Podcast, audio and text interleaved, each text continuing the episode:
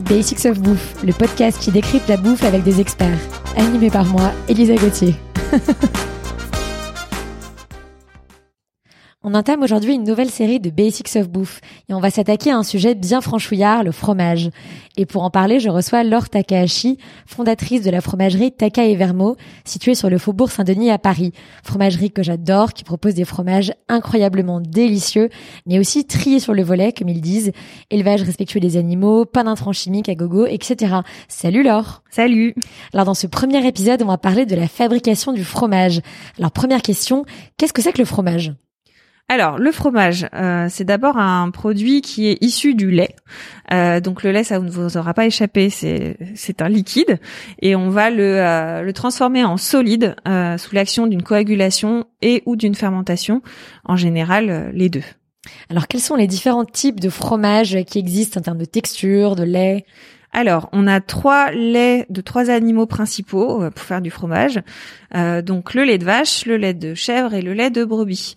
Euh, on a également le lait de bufflone, euh, mais bon, au final, la, la bufflone c'est c'est rien d'autre qu'une grosse vache, donc on va la laisser dans la famille des des, des laits de vache.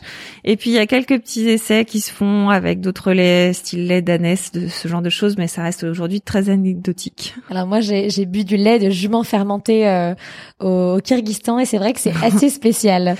c'est sûr. alors, quelles sont les différentes étapes de fabrication du fromage?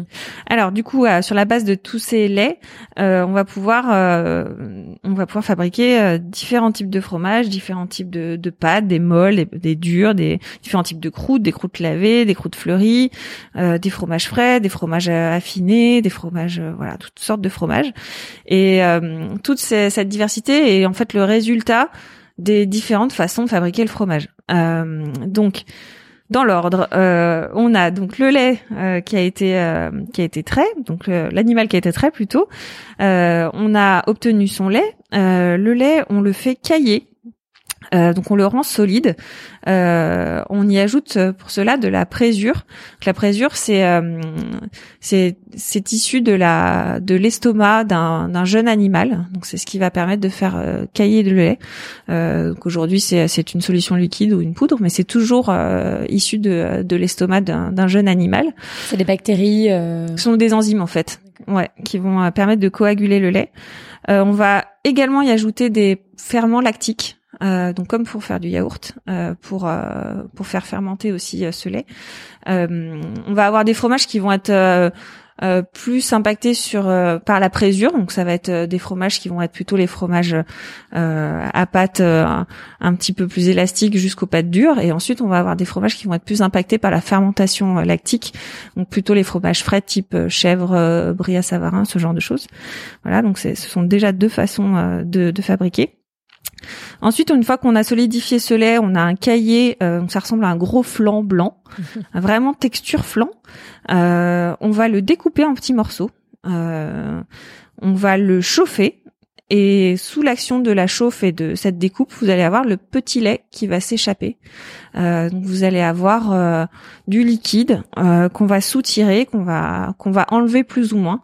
on va l'enlever beaucoup si on veut un fromage à pâte dure, on va en laisser plus si on veut un fromage à pâte molle. Ensuite, on va également mouler le fromage, tout simplement. On va lui donner la forme qu'on souhaite, la forme finale, donc son poids, sa sa forme ronde, carré, pyramide, tout ça. On va éventuellement le presser si on veut avoir un fromage euh, euh, plus sec également.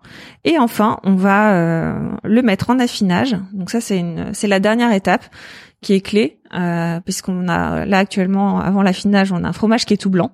Et avec l'affinage, la croûte va se former, le goût va se développer, la texture également va se développer.